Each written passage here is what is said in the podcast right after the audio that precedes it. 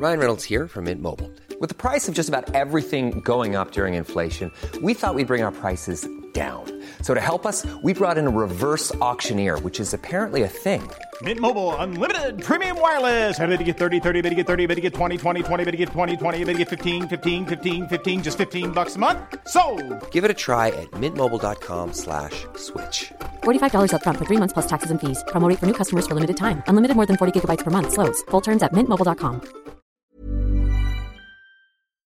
Heraldo Radio. La HCL se comparte, se ve y ahora también se escucha. Tarde a tarde, lo que necesitas saber de forma ligera, con un tono accesible. Solórzano, el referente informativo.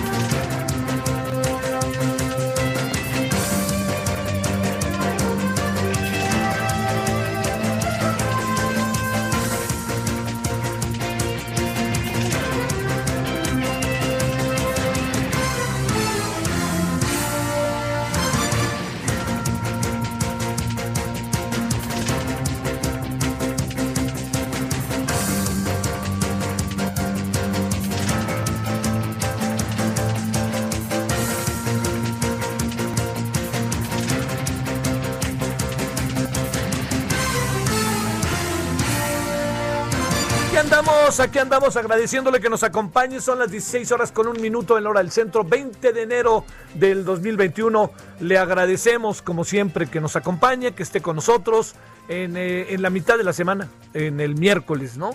Eh, a ver, este, novedades, novedades, pues ya lo sabe usted, ¿no? Novedades, novedades es el presidente Trump, el expresidente Trump y el presidente Biden. Esa es la novedad. Se fue como por la puerta de atrás, sin pena ni gloria, el señor eh, Trump. Y a las 11 de la mañana ya estábamos más o menos en un discurso, bueno, la toma de posesión. El primero fue la señora Kamala, Kamala Harris, después fue el señor Joe Biden, ya le contaremos. Eh, el señor Mike Pence estuvo presente, le dio una civilidad institucional a la ceremonia profundamente importante, ¿eh? No más o menos, mucho, pero mucho, muy importante. Y es por eso que este, eso le dio una dimensión y entendiendo que además lo que dijo el señor este, eh, Trump en la mañana fue así como un, no me voy, pero me voy, ahí les dejo, van a ver que es el inicio de algo. Bueno, eso fue lo que dijo. Pero lo cierto está en que da la impresión, si nos atenemos al discurso de hoy, a las voluntades que se manifestaron este día, que vamos a tener en los próximos, eh, en las próximas, eh, eh, en los próximos 100 días, auténticamente una especie de prueba de fuego, así. Si el señor Biden en estos 100 días logra sacudir, mover cosas al interior de los Estados Unidos en su relación con el mundo, ya por lo pronto habló del Acuerdo de París y ya le contestó el señor Macron que bienvenido y felicidades y gracias. Si todo eso está ahí por delante, pues creo que vamos a dar un paso verdaderamente eh, significativo en el cambio de las formas de la vida en la Unión Americana. Eso es auténticamente el reto, ¿no? Es el gran reto y veremos eso por un lado. Por el otro lado, veremos qué pasa acá adentro, ¿no? Veremos qué pasa acá adentro en la relación entre México y Estados Unidos. Habrá que ver, hoy el presidente López Obrador dio a conocer la carta que ya conocíamos de 2010 cuando se reunió con Biden.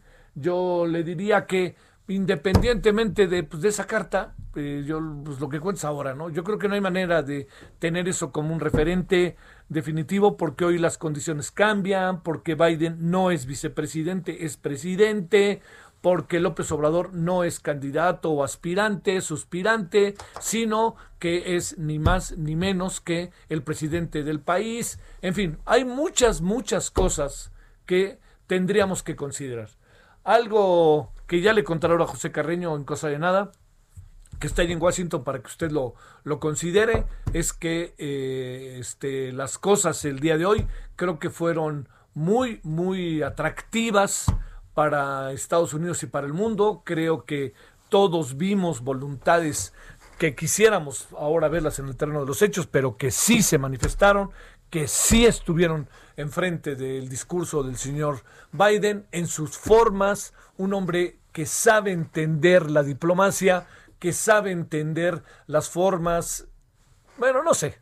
A mí le confieso que después de ver las torpezas de Trump, y después de ver este, que es un hombre, Trump lo es también, ¿no? Pero me refiero a hombre de familia, hombre que tiene siempre una diferencia para los que están cerca de él, hombre que sabe abrazar a la gente, sabe tener la gente, sabe que le, sabe extender la mano para saludar, sabe, esas cosas cuentan mucho, ¿no? Eh, y sobre todo su discurso.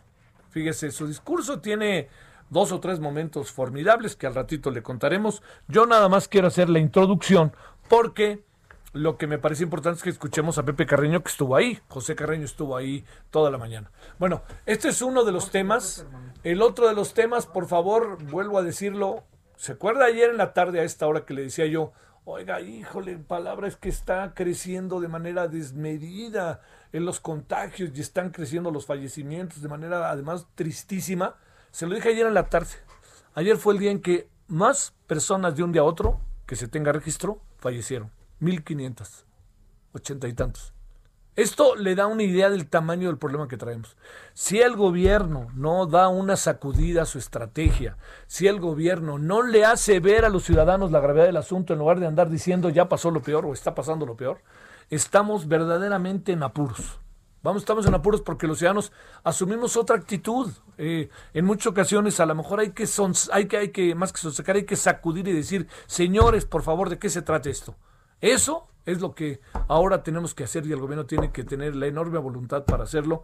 Y no se preocupe el gobierno. Es que este es un gobierno que como tiene poca autocrítica, este, parece que no se puede decir a sí mismo, tengo que rectificar, ¿no? Rectificar es de sabios. Es más de sabios, de inteligentes, de sensibles, de gobiernos de adeveras. Rectificar que seguir en el voy derecho y no me quito porque no quiero que vean que me equivoco. Perdóneme, la equivocación la ven los ciudadanos en este caso y en otros. Y en otros también reconocen las voluntades de su gobierno, ¿no? Bueno, yo ahí lo dejo para que usted le dé vueltas al asunto, para que lo compartamos. Y había un asunto más que tiene más que ver con otras dimensiones, pero se lo anoto. Parece que hay una crisis en el fútbol mexicano grandísima, por lo menos entre tres equipos, grandísima, ¿eh? con motivo del coronavirus porque al Monterrey hay que agregarle el América. Hoy el, fantasma Suárez, a quien conozco, y que hoy lanzó un tuit que me llamó la atención, que dijo que varios jugadores del América, incluso algunos de la sub-20 en estado grave, están en América Sur. O sea que materialmente hay como 10 o 12 jugadores, entre los cuales están jugadores importantes del primer equipo. Y aquí viene otra variable. El América me cuentan que jugó un partido amistoso con el Atlante. Entonces, imagínese, Monterrey, América, Atlante, Atlante sus familias, América sus familias, Monterrey sus familias. Y vaya usted a saber, ¿no? Vaya usted a saber el tamaño del asunto. Pero bueno, pues este. Yo no estoy tan seguro de poder responsabilizar al Club Monterrey, porque el Monterrey, hasta donde he informado, dos días antes de su partido con la América, este, jugaron solo los que eran negativos, pero resulta que, como bien sabemos, ojo, no hagamos confianza a pruebas rápidas o las otras, no hagamos confianza. Las pruebas pueden, yo he platicado con, laboratoristas, ellas y ellos, que me dicen, y doctores, el gran doctor Fernando Vidal, las pruebas pueden durar cuatro horas, ¿eh? cinco horas. A las cinco horas le puede usted hacer otra prueba y ser positivo. Ojo con eso, ¿eh? Ojo con eso, eso es muy importante verlo. Las pruebas no, no tienen una especie de, durabilidad de tres semanas, no. Usted se hace una prueba hoy y pues lo importante es que, sea, que se vea que es negativo, si no tiene ningún síntoma, quédese tranquilito, aislado, ¿no? Cubrebocas, todas estas cosas. Pero si usted sale positivo, pues bueno, tendrá que hacer lo propio. Pero lo que me quiero referir es que el negativo no le da una semana de, de, de anuencia, ¿no? Para decirlo de una manera. Todo lo contrario el negativo le da una certeza de momento. Y eso puede durar dos, tres, cuatro horas. Y ya que le dio esa certeza, quién sabe qué pueda pasar después. Por eso el negativo lo que hace es darnos la certeza que no tenemos y que tenemos que seguir con la misma actitud de sana distancia, uso de cubrebocas y todo lo que nos han insistido una y otra vez, aunque algunos no quieran usar el cubrebocas. Bueno, eh, en eso andamos. Es parte de lo que tenemos en la agenda del día de hoy. Y vámonos con la nota del día, sin la menor duda. La nota del día, Estados Unidos ya tiene, Estados Unidos ya tiene presidente. ¿Qué hice yo? Me dio un santo guamazo en el diente. Ay, no, hombre, con, los propios audífonos. ¿Qué pasó? Ahora qué torpeza, hasta parezco defensa del América. me, me, aventaron la pelota y yo les regresé sandías. Bueno, vámonos a las 16.9 en la hora del centro. Solórzano, el referente informativo. 16 ya con 10 en la hora del centro. José Carreño, te saludo con enorme gusto. Cuéntanos qué viste a lo largo de esta mañana y de este mediodía. ¿Cómo está la crónica? yo diría que eh, tal vez una de las cosas más interesantes y más irónicas en todo esto es que quizás el festejo no es tanto que Estados Unidos tenga un presidente nuevo, el cuadragésimo sexto, en la persona de Joe Biden, sino que tiene un expresidente en la persona de Donald Trump, el 45 presidente, que esta mañana se fue a Florida antes de tomar de que tomara posesión Biden, antes de que dejara de ser presidente, dejar de ser presidente formalmente o legalmente y con la amenaza de volver o la promesa de volver, según sea tu, tu, tu tu expresión ideológica, pero la fiesta es en mucho tanto por la llegada de Biden como por la ida de Donald Trump.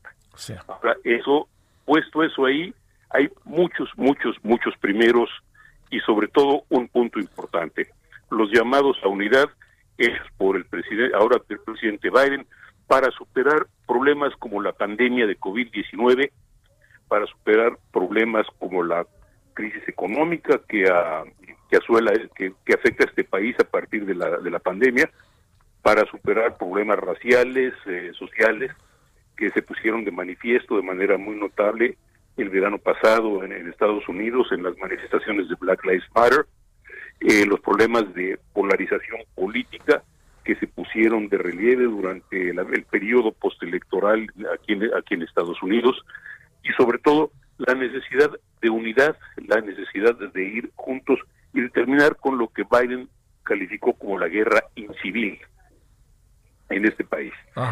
Eso eh, creo que muy grandes rasgos sería lo, lo, importante. Ahora, ya entrando a los a detalles, a muchísimos detalles, pues mira, hay mandatos como que el, el, uso obligatorio de mascarillas en todas las instancias federales de los Estados Unidos, que esto es un cambio total respecto a, al, al señor Trump, el mandato también por terminar con la, construcción del muro, que, digo ya no se va a ver, ya no habrá un, un, metro más de muro construido. El mandato por, por darle alivio a los ah, soñadores, a los, a, los jóvenes eh, hijos de indocumentados que se criaron en los Estados Unidos. El mandato por terminar la discriminación contra los indocumentados en cuanto a su, contabilización en el censo estadounidense y pues eh, entre otras entre otras muchas medidas también el el mandato los mandatos por terminar primero con el, con la construcción de la llamada del oleoducto Keystone que es un oleoducto muy muy polémico en los Estados Unidos la reincorporación de los Estados Unidos al Acuerdo de París y a la Organización Mundial de la Salud. Es decir, tenemos un, viraje de casi 180 grados en el curso de unas horas. Eso es quizá lo más importante y lo que falta todavía por desarrollarse. Ah, ah digamos, lo que pensamos como una especie de, como hasta lo dijimos, perdón, de Super Bowl con la presencia de la señora Lady Gaga y Jennifer López, adquirió otra dimensión en los hechos. en la televisión lo adquiría, pero estando y viendo tú el asunto, ¿adquirió otra dimensión? Sí, por, bueno, por supuesto. Mira, ah, eso es, eh, tienes que verlo también. Desde, permíteme hacer tres o cuatro primeros. Adelante, primeros, adelante. Primeras ocasiones que ocurrió. No solo es la primera vez que una mujer de color es... Ah, juramentada como vicepresidenta de los Estados Unidos, en el caso de Kamala Harris, sino también la primera vez que una mujer de color, en este caso, es juramentada como la vice, como la presidenta del Congreso, del, Senado de los Estados Unidos, que es el puesto formal del vicepresidente. Es la primera vez que una mujer latina, Sonia Sotomayor, juez de la, la primera juez de la Suprema Corte de Justicia, toma el juramento otra vez a la primera mujer vicepresidenta. Y, por supuesto, tienes eh, las expresiones de inclusividad, que, los mensajes de inclusividad con Lady Gaga, una cantante de, corte popular, una espectacular cantante, que es tan distinguida por su voz como por su como la forma del, por la apariencia de los de la vestimenta que usa y que fue espectacular así con todo el peinado por Jennifer López que se recitó en español la que por primera vez desde el Capitolio recita en español al mundo Orbi et Orbe la, la promesa de, lealtad a los Estados Unidos y reclama justicia para todos en español. Eh, la primera vez también que eh, hay una joven de, color de 22 años de edad, Amanda Green, la poetisa laureada juvenil, hace un, hace un eh, pronuncia un poema en la, en la toma de posesión y hace referencia a las luchas, luchas sociales. Estamos eh, ahora, y todo esto en una toma de posesión virtual, una, eh, una toma de posesión virtual en donde los espectadores eran los 25 mil miembros de la Guardia Nacional destacados para las zonas y, evitar la, eh, evitar pues incidentes como los ocurridos el día 6 de enero que de alguna forma se habían amenazado eh, por los, agentes de seguridad que estaban ahí presentes y por una asistencia reducida. Había alrededor de 1.600 personas en el Capitolio, incluyendo legisladores, invitados, etcétera, pero normalmente estamos hablando ahí de 4 o 5 mil invitados y hubiéramos estado hablando de ahí de 500 mil, 800 mil, 2 millones de personas esperando el paso del presidente Biden, que no hubo hoy. Oye, a ver, la otra parte, este, eh, da la impresión de que, eh, digamos, a lo que vimos hace cuatro años y a lo que vimos hoy, más allá de la pandemia, José, la impresión que queda es que hoy fue una, una, no sé si esté también sesgada mi opinión, pero una toma de posición, de protesta como presidente de los Estados Unidos más cálida, a pesar de toda la pandemia. Es una percepción quizás hasta más familiar, más este más, más, más, entre ellos, eh, sin por ello dejar de entender y ver este, la, la dimensión que adquiere para todo el país. yo, yo creo que en alguna medida tienes razón, porque además al, margen de cualquier otra cosa, pues Biden es un eh, es una persona tal vez un poco más simpática, si me quieres, si me permites, claro, o más agradable que, el señor Trump. Y creo que eso se, se, se, dejó de ver en la forma en que se trataron los expresidentes con Biden, expresidentes como Clinton, como, como Obama, como George W. Bush, eh, republicano y demócratas, como se trataron eh, Biden con el presidente de la, con el líder republicano de la Cámara de Senadores, Mitch McConnell, con en la forma en que se trataron muy cortésmente, pero también sin sin, hostilidad con, con, Mike con, con, el, con, Mike Pence, el vicepresidente de, de, de Trump, que él sí estuvo presente en la toma de posesión sí, efectivamente fue más cordial, fue más afectuoso. Y vuelvo al punto inicial, esto es quizás el punto más interesante o más agradable, el motivo mayor de fiesta, no sea tanto la llegada de Biden al poder, todo el mundo, que muchos aquí se festejan, como que la salida de, Donald Trump, que es una figura extremadamente polémica. Sí. De la salida de Trump y su discurso de la mañana, algo que, que comentar, José, ¿qué impresión, con qué impresión te quedaste? Mira, la amenaza de volver. Sí, claro, claro, claro. Mira, él nunca, eh, por un lado, nunca aceptó que haya que haya perdido.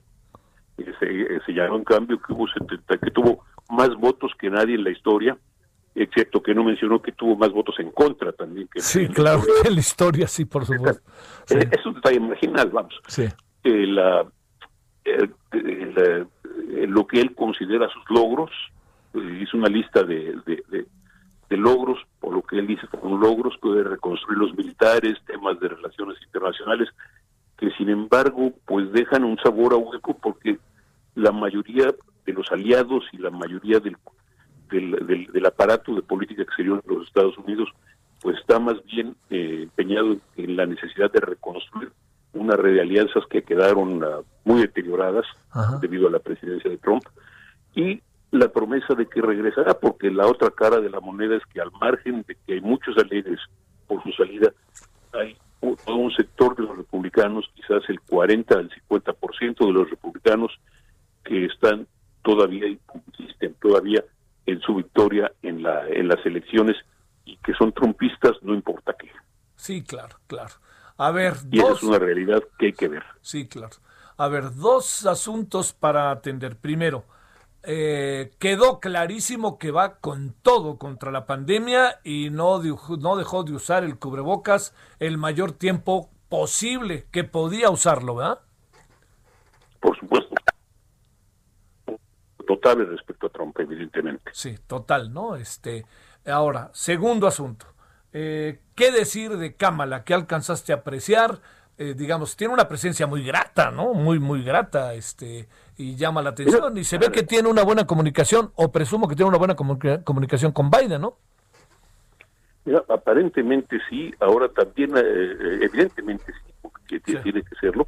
No hay que olvidar, sin embargo, que fue ella la que más duro le pegó a Biden durante Claro. la campaña presidencial, en su, aquel famoso debate que, lo, que, que- que le dio una- un baile, eh, pero pero que al mismo tiempo la, la establece como una mujer muy fuerte, muy inteligente y que de alguna manera es un puente entre Biden y las generaciones posteriores, por un lado, y además, eh, por lo pronto al menos, la persona a vencer para 2024 en las, eh, en la- en las primarias presidenciales de los de demócratas en los Estados Unidos. Oye, y por, era- oye, y por último, José, ¿a quién le, a quién le dio el perdón el señor eh, Trump? Hay cada fichita por ahí que para qué quieres, ¿verdad? Uy, mira, el rumor aquí, y tómalo simplemente como maledicencia, es que vendió los indultos a dos millones de dólares. Si eso es cierto o no es cierto, eso no lo sé, pero eso te dice un poco el, el tipo de, ah, de, de- de ambiente que deja Trump. Pero dejó, dejó a raperos, dejó a, algunos delincuentes, dejó a personas muy corruptas. Hay un, un analista político importante, Mike Allen, que decía que fue, a fin de cuentas, su última expresión de desprecio contra, él, co- contra, contra los políticos tradicionales de Washington. Sí, claro. Oye, este, no, si hasta por ahí el, el- de la famosa secta esta que, que tenía que ver con mexicanos como el hijo de Carlos Salinas de Gortari, le pidió, ¿no? Que ojalá a él le, le diera el perdón, pero creo que a él sí no se lo dio, ¿verdad? No, entiendo, creo que no, pero la lista es de 143, así que habría que buscarle tantito. Sí. Bueno, José, pues este, felicidades por tu chamba, como siempre. Muchas gracias y muy buenas tardes. Javier, muchas gracias. Hasta luego. Bueno, este, ahí tiene usted. Oiga, a ver, había una, hay un asunto ahí que desde la mañana se dio, porque el presidente evidenció, más que presentó, el currículum del director de director de, eh, de Google, de Twitter, México y para América Latina, eh, Hugo Rodríguez Nicolat. Y entonces de plano el presidente dijo, ahí lo tienen, ¿no? Gracias, Nex. Y, como decía, gracias, Said. Este, pero dice, Twitter le respondió ya al presidente. Es que el presidente le da por toma y da que hasta pone su currículum ahí en la pantalla. Pregunte. A ver, ¿está pasando esto o no? A ver, cuéntenme. A ver, tráiganme toda la información. Eh, ¿Esta persona qué características tiene? ¿Qué tasas? Bueno, ahí va el presidente a mentarle la madre que es en el fondo. Bueno, es lo siguiente. Dice Twitter, de nuestras políticas o acciones de cumplimiento y es, y es, es eh, dice, eh, ninguna persona de la red es responsable por sí sola de nuestras políticas o acciones de cumplimiento y es lamentable ver comentarios dirigidos a nuestros empleados como responsables únicos de las decisiones o reglas de la empresa. Es importante recordar que los portavoces de Twitter no toman decisiones de cumplimiento y no participan en el proceso de revisión de las mismas. Esto ocurre en un proceso colegiado basado en reglas y procesos, no en intereses particulares. La, eh, dijo, las decisiones y la nuestra es tener equipos que cuentan con una trayectoria relevante y diversa para cumplir de forma objetiva.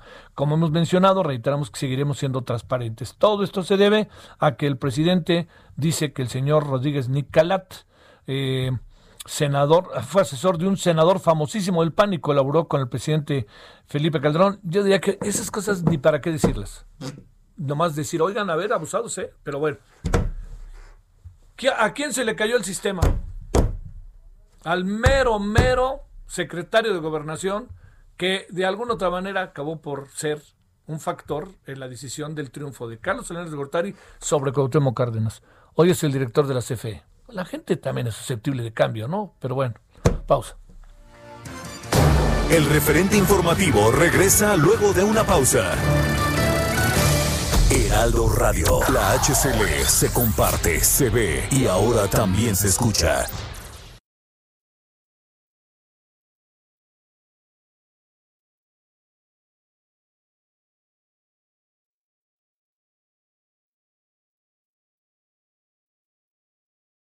Heraldo Radio. La HCL se comparte, se ve y ahora también se escucha.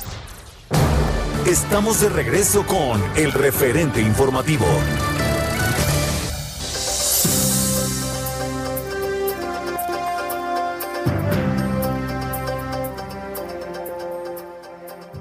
Muy buenas tardes. Estamos aquí en el espacio El Referente Informativo y como cada tarde llevándoles buenas noticias. ¿Qué tal nos caerían un cóctel de antioxidantes y que se vea reflejado en nuestro exterior, en nuestra piel y que digan, oye, yo te veo como de 10 años menos. ¡Guau! ¡Pausazo! ¿Esto puede ser? Ay, esto ya es un sueño hecho realidad, mi Moni. Porque sabes que todas las mujeres y todos los hombres queremos cuidarnos, pero no solo vernos bien, sentirnos espectaculares, con energía, con fuerza, que nuestro organismo funcione al 100%, pues eso ya se puede porque llegó a México un tratamiento lleno de tecnología que es un tratamiento suizo antivejez, mi Moni. ¿Qué hace esto? Es una potente bomba de antioxidantes, como decías al inicio, que nos va a ayudar a sentirnos y vernos brutales, Moni. Tienen que marcar al 800 2305 mil 800 2305 mil porque si usted marca en este momento, se lo va a llevar completamente gratis. Queremos que la gente se sienta, se ve espectacular. 10 años más joven, Moni. Esto es un sueño. Esto es un sueño que usted puede cumplir solo alzando el teléfono y marcando al 800 2305 mil, 800 2305 mil para podérselo llevar completamente gratis. Marquen en este momento, ¿sí o no, mi Moni? Claro, a marcar 800 2305 mil y diga que escuchó aquí en este programa la oferta del rejuvenecimiento celular más famoso de todo el mundo. Bueno, pues mi querida Pau, muchas gracias. Gracias a ti, mi Moni. Continuamos. Solórzano, el referente informativo. It won't be easy. You'll think it's strange when I try to explain how I feel. That I still need your love after all that I've done. You won't believe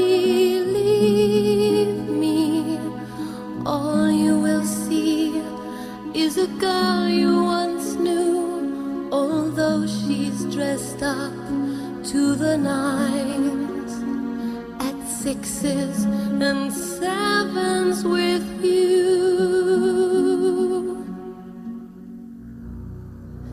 I had to let it happen. I had to change.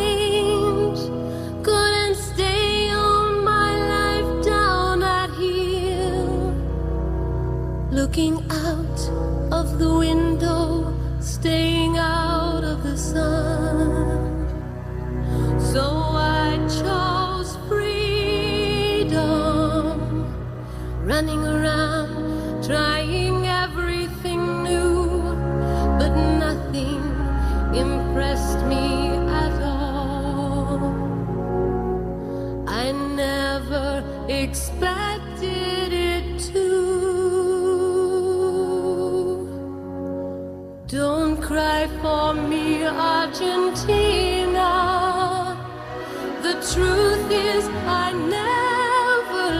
you. All through my wild days, my mad existence. I kept my promise. Don't keep your distance.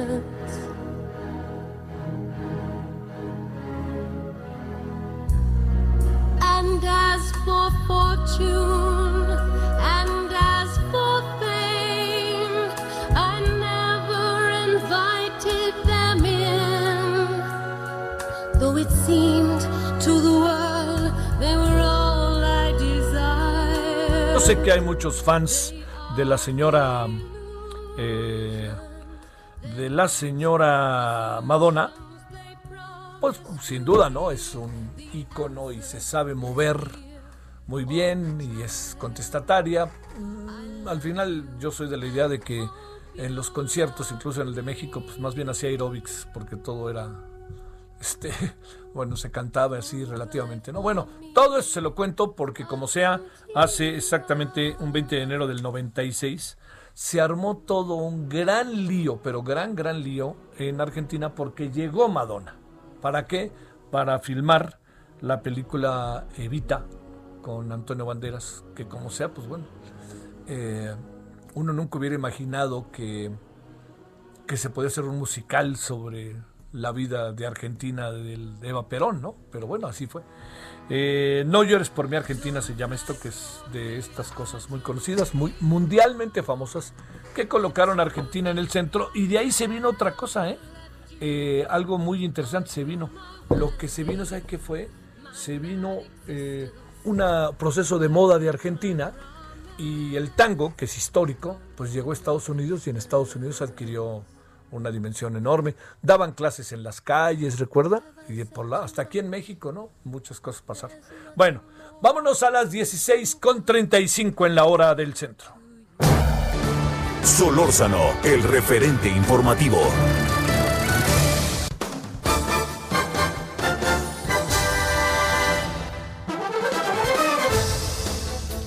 Aquí estamos de vuelta, aquí estamos de vuelta. Gracias. A ver, ayer se presentó un plan para reactivar la economía eh, amplio, se dice diverso, y hay otros dicen que es más de lo mismo. Vamos a ver, lo presentó la nueva secretaria de Economía, Tatiana Cloutier, y por lo pronto José Luis de la Cruz Gallegos, director del Instituto para el Desarrollo Industrial y el Crecimiento Económico AC, y sobre todo se lo preguntamos por, por todo el trabajo que hace José Luis, pero también porque dirige ni más ni menos que el Instituto para el Desarrollo Industrial y el Crecimiento Económico, y de eso parece que se trata el plan, o pre- presuntamente para eso se trata. José Luis, te saludo con gusto, ¿cómo has estado? Muy buenas tardes, Javier. Muy bien, gracias por la invitación. ¿Cómo viste lo de hoy en la mañana ahí con Trump y todo eso? ¿Qué impresiones te causó? Eh, bueno, yo creo que hay eh, tres elementos básicos de eh, la entrada de, de, de Biden al poder y la salida de Trump. Eh, eh, en la parte de, de Joseph Biden, muy claro, un discurso que llama a la unidad, en donde además de manera muy clara lo dice, eh, la historia eh, nos va a evaluar por lo que se haga en estos momentos eh, y con eso marca la trascendencia de lo que se vive tanto por las cuestiones de COVID-19 como por las repercusiones que hay en la economía y evidentemente marcando de manera muy clara eh, su diferencia con respecto a la visión de Trump. Habla de que los, las confrontaciones no son lo adecuado, eh, que las visiones separatistas y la supremacía blanca en el caso concreto de Estados Unidos no son lo que se requiere y en ese sentido pues manda un discurso eh, incluyente y toda la ceremonia eh, giró en torno a ello, ¿no? Darle la voz a, eh, a los latinos, eh, darle la voz a la gente de raza eh, negra, de color, básicamente lo que implica es marcar muy claro que lo que él busca es inclusión y que con esa visión busca el desarrollo de su país. Sí. Oye, ¿algún indicador económico que pudieras apreciar en su discurso o todo será empezar a ver por dónde van las cosas? Bueno, me parece que en términos generales eh, el discurso de hoy no, no nos deja ver mucho de cuál es su estrategia económica. Me parece que fue más un mensaje político de unidad y, sin embargo, pues eh, yo creo que en función de eso lo que de manera muy clara empezar a hacer, porque algo eh, entre líneas mencionó, es la recuperación del empleo en Estados Unidos. Es decir, eh, sí mencionó que una de las inquietudes que eh, tiene la población es justamente la afectación laboral que sufrió y el daño económico que eso causó en los hogares de Estados Unidos. Entonces, me parece que veremos planes de, que buscan recuperar rápidamente la solidez de la economía de Estados Unidos. Bueno. Ahora vamos a lo nuestro, José Luis. Eh, primeras observaciones, críticas al eh, programa que presentó ayer la secretaria de Economía, que, que no vi que emocionara mucho el día de hoy en los medios y en las redes, ¿eh?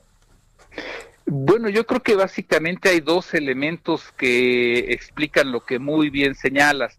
Lo primero es que en realidad lo que se presentó fueron pues líneas generales eh, de eh, que en un momento dado eh, vistas de manera aislada pues todas suenan positivas razonables pero en donde me parece lo que faltó fue un hilo conductor que permitiera ver primero que si esto es realmente un programa integral segundo si cuenta con el consenso al interior del propio gobierno y con el sector privado que ahí me parece hace falta todavía trabajo y tercero, si cuenta con recursos. Es decir, en realidad eh, yo creo que un poco el escepticismo que eh, se generó y que por eso no tuvo tanto eco eh, fue que durante hace casi año y medio la propia Secretaría de Economía había anunciado un programa industrial el cual nunca aterrizó y que en estos momentos volver a hablar de ello en líneas generales pues eh, digamos que ya no eh, necesariamente eh, genera la misma expectativa.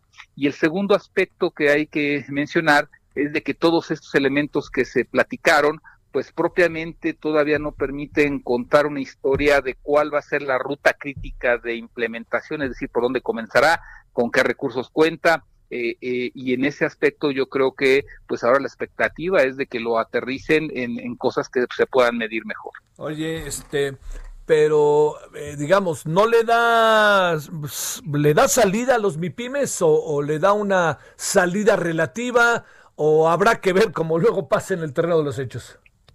Mira, yo creo que hay aquí algo que pues debemos recordar.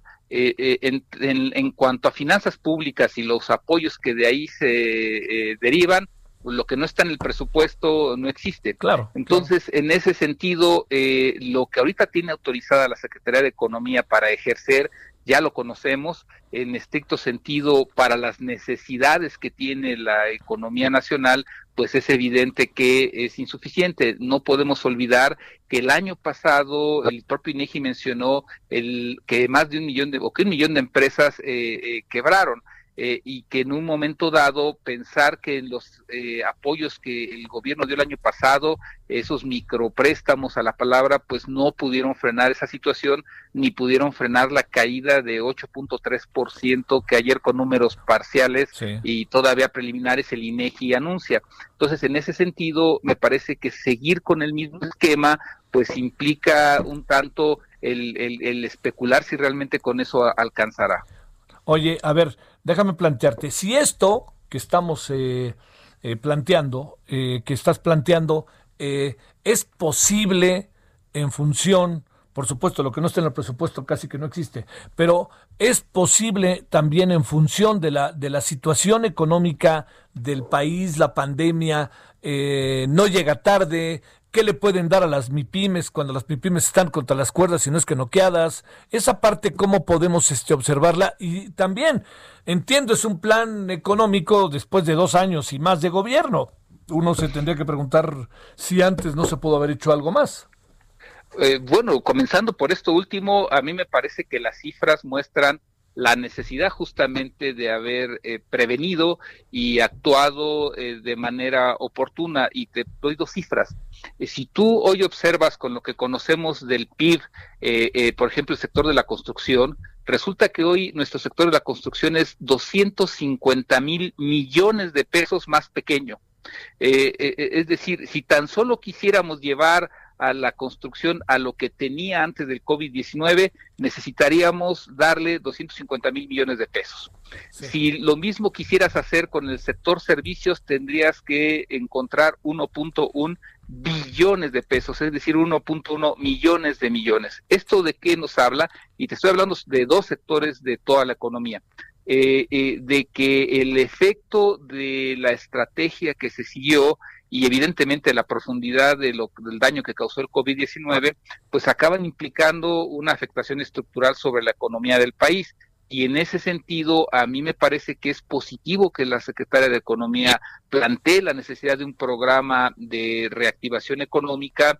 Ahora lo que hace falta ver, me parece, es eh, eh, ver la profundidad que el mismo puede tener cuando se dejó pasar el tiempo oportuno, en donde ella no estaba, pero en donde ahorita pues sí hay cierta urgencia, sobre todo por el daño que el mercado laboral ya recibió.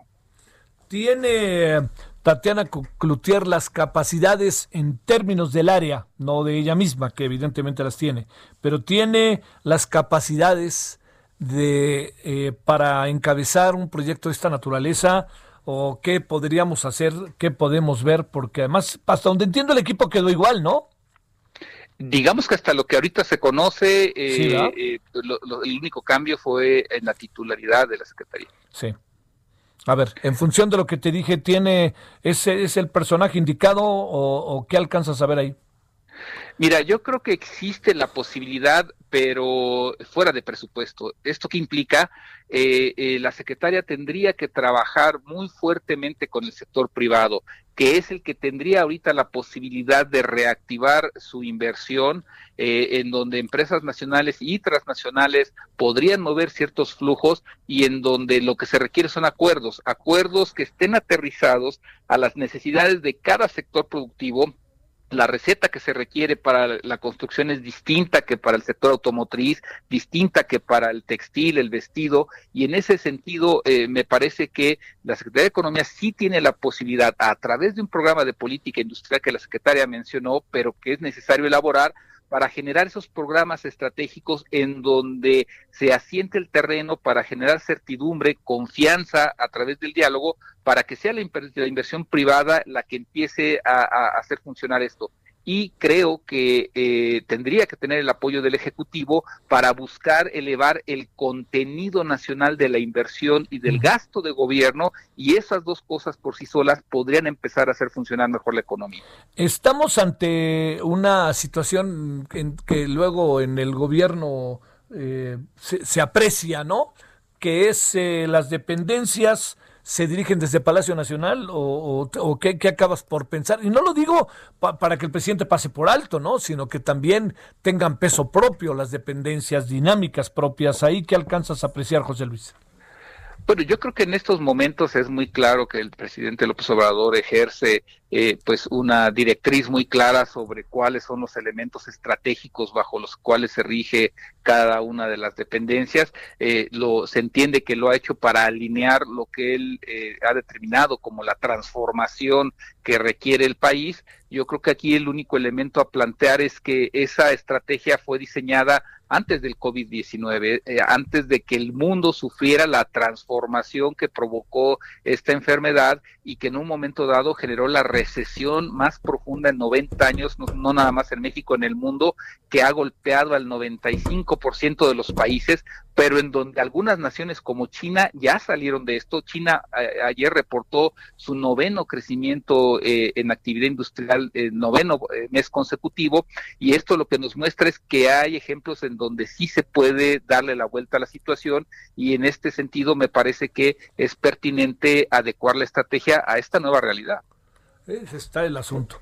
Eh, ¿Cuándo puede estar realmente a prueba esta nueva propuesta de la señora Cloutier?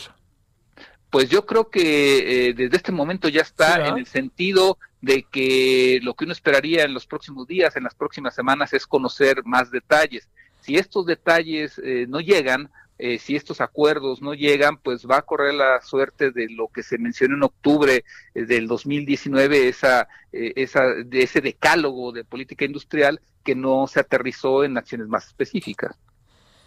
Bueno, pues este, veremos, mi queridísimo José Luis, pero Eh, digamos, también habrá que ver si este plan necesita modificaciones, no sé qué vaya a pasar en la relación bilateral, todas estas cosas, ¿no? Con Estados Unidos a partir de que hay un, o si hay un nuevo momento. ¿Estarías de acuerdo con eso? Que hay un nuevo momento en Estados Unidos a diferencia del de Trump.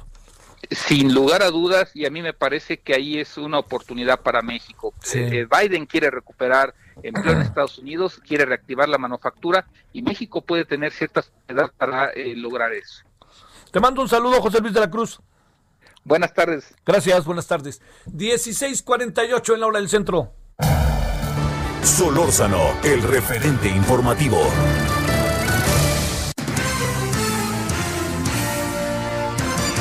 Francisco Nieto, que se les fue la luz en la mañanera, no me digas.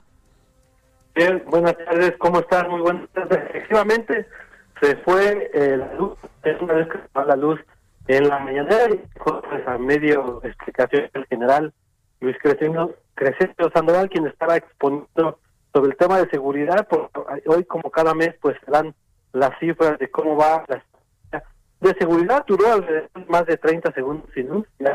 Posteriormente este, volvieron, volvió la energía eléctrica y bueno, y al salir ahorita los eh, trabajadores de la A ver, espérame, espérame, espérame. No estamos escuchando nada bien. Ahí, por favor, vean qué pasa con Francisco, ¿no? A ver qué, qué le dice, a ver si podemos resolver el problema, porque si traíamos mucho ruido, ¿no? En la comunicación, no le entendíamos. Lo que pasa es que fíjese que se fue la luz hoy en la mañana, en la mañanera, en un momento en que el presidente incluso estaba ahí planteando algunas cosas y este y pues de hablar digo pues ahora sí que son cosas que pasan también no ahora sí que pasan y a ver qué dice el señor Bartlett de por qué se fue la luz en Palacio Nacional ¿verdad? y no lo digo para señalarlo a él sino el que fuera director de la quien fuera director de la Comisión Federal de Electricidad pues se le plantearía también lo mismo no bueno a ver eh, si estamos Francisco desde arriba porque no escuchamos escuchamos muy mal la parte inicial adelante Francisco Nieto Javier, ¿qué tal? Muy buenas tardes. Pues sí, el día de hoy eh, se fue la luz en la mañanera. Es la segunda vez que sucede esto en la mañanera. Y bueno, pues dejó a medio explicar eh, al secretario de la Defensa Nacional, Luis Crescencio Sandoval, quien estaba haciendo una exposición sobre el tema de eh, seguridad. Como cada mes se hace una exposición de lo que se ha hecho en materia de seguridad y estaba exponiendo el, el titular de la Serena, pues cuando se fue eh, eh, la luz, el apagón duró pues menos de un minuto y posteriormente pues nuevamente comenzó la conferencia de, prensa, pero hoy el presidente López Obrador deseó que le vaya eh, muy bien en su gestión al nuevo presidente de Estados Unidos, Joe Biden. En ese sentido hizo votos para que el acto de investidura de Joe Biden, de Joe Biden que vimos todos, pues se realizara en paz y en tranquilidad. El mandatario dijo que pues que coincide en tres de los principales planteamientos de Biden, que son la atención a la pandemia de COVID-19, la reactivación económica y el plan migratorio.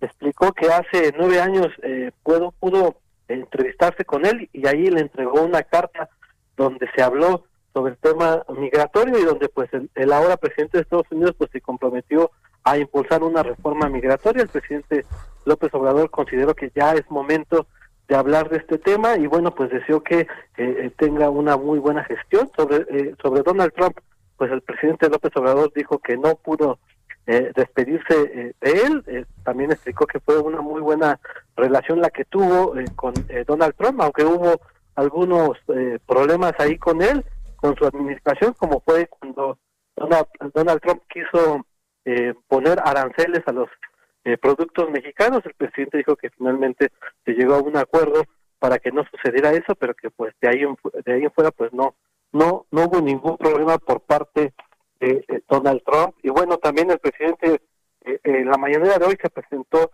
la estrategia para la distribución de las vacunas que llegaron el día de ayer. Las Fuerzas Armadas pues ya iniciaron este miércoles la distribución de 219 mil eh, 319 dosis de vacunas de Pfizer.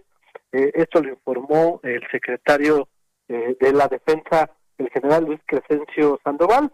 Explicó que esta distribución inició a las 8 de la mañana y se prevé que concluya en la madrugada para que este jueves pues se continúe eh, con la aplicación de la vacuna y retiró que eh, esta entrega también pues participan estas brigadas eh, correcaminos donde participan pues servidores eh, de la nación y personal de las Fuerzas Armadas y por su parte el subsecretario de Salud, Hugo López Gatel, dio a conocer eh, que a las 4 de la mañana llegó al país el primer embarque del granel de la vacuna anticovid del laboratorio AstraZeneca con el propósito de que sea envasado y luego distribuido en México y en toda América Latina. Pues fue parte de lo más importante de la mañanera de hoy, Javier. Sin luz, pero estuvo intensita. Gracias, Francisco. Buenas tardes. Lo que pasa es que lo que son las cosas, ¿no? Que se plantea el problema de aranceles importantísimo como uno de los grandes asuntos con Trump, pero que no se plantea el tema de las fronteras, y verdaderamente me, migración y todos los soldados que mandamos para un lado y para otro, si uno dice, pues no cabe que andamos en dos mundos. A ver, en un minutito, José Ríos, cuéntanos qué pasa en el Estado de México. ¿Qué tal, Javier? Buenas tardes. En efecto, pues para comentarte que esta mañana la reportera Sandra Aguilera, quien es conocida en participar en las conferencias del presidente Andrés Manuel López Obrador, fue localizada en un estado grave de salud con heridas en sus costillas y sangre en sus pulmones. Esto, Javier, surgió luego de que esta misma mañana la Fiscalía del Estado de México emitiera una ficha de búsqueda por la comunicadora, quien es adscrita al medio Grupo Larsa Comunicaciones. De acuerdo con el boletín de localización de la corporación, la comunicadora había sido vista por última vez este lunes 18 de enero en las calles de la colonia Ciudad Satélite, esto en el municipio de Naucalpan, Estado de México, y de acuerdo con versiones de la corporación, eh, pues se encontraba en un salón de belleza. Hay que apuntar, Javier, que pues bueno, eh, la comunicadora contaba con su propio servicio de escoltas de seguridad, que la, presuntamente ella los había contratado, y pues bueno, de acuerdo con las investigaciones, eh, estos personajes la habían dejado en el mencionado lugar mientras este pues le estaban realizando un, un servicio en el salón de belleza. Eh, hay que apuntar que en estos momentos, Javier, pues bueno, la comunicadora se encuentra internada en el Hospital de Traumatología del IMSS, eh, en Lomas Verdes, donde pues bueno, hasta el momento pues sigue siendo esperada por sus familiares. Es el, informe que te tengo. el referente informativo regresa luego de una pausa. Heraldo Radio.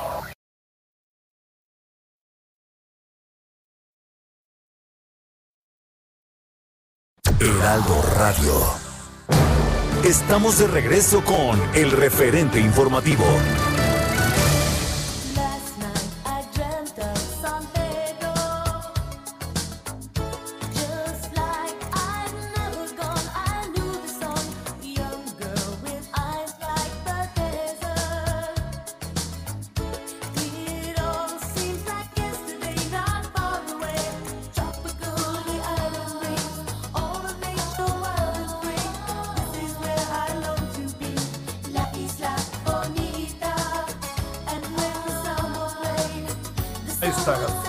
Soy muy fan de esta canción, ¿eh? de Madonna, la verdad, la verdad. Bueno, Madonna hoy hace, eh, en 1996, llegó a Argentina para hacer Don't Cry for Me Argentina, no llores por mi Argentina.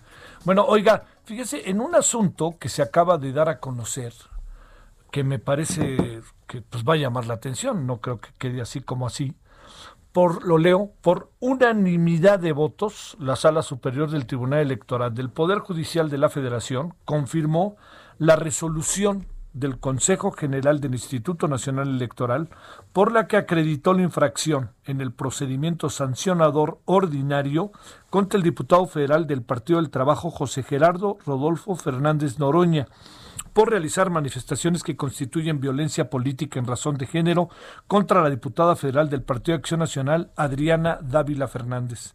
En sesión pública no presencial, bajo el formato de videoconferencia, la y los magistrados de esta sala apercibieron a Fernández Noroña a que en caso de incumplir con lo ordenado por la Autoridad Electoral Nacional respecto a las medidas de reparación y restitución, incluido ofrecer una disculpa pública, se le impondrán las medidas de apremio correspondientes, las cuales pueden llegar a ser incluso a su inscripción en el Registro Nacional de Personas Sancionadas en materia de violencia política contra las mujeres en razón de género. Se recuerda dónde empezó todo esto el 4 de octubre del 2019. Fernández eh, Noroña eh, realizó manifestaciones en el Congreso en el estado de Tlaxcala que a juicio de la diputada Adriana Dávila constituyeron violencia política en razón de género en su contra. La legisladora promovió el 10 de octubre ante la Oficialía de Partes de la Sala Superior un juicio para la protección de derechos políticos electorales del ciudadano a fin de denunciar las manifestaciones realizadas por el diputado, mismas que se reencausó al INE para la resolución. El INE resolvió el 26 de noviembre del año pasado el procedimiento sancionador, se, se, acreditaba la infracción y se vinculó a Gerardo Fernández Noroña y la mesa directiva de la Cámara de Diputados para instrumentar las medidas de reparación integral. Bueno, ahí está. Fernández Noroña impugnó la resolución. Recuerda, fue aquella vez que fue al INE y dijo que él no se ponía este el cubrebocas, todo eso, todo eso, pues ahí ese era el lío en el que estábamos. Hoy desestimó los argumentos por el actor, o sea, por Fernández Noroña, y confirma la resolución del INE. ¿Cómo ve? A ver qué hace Fernández Noroña, que esas cosas mucho, mucho no le gustan, se peleará, vaya usted a saber. 17.3 en la hora del centro. Solórzano, el referente informativo.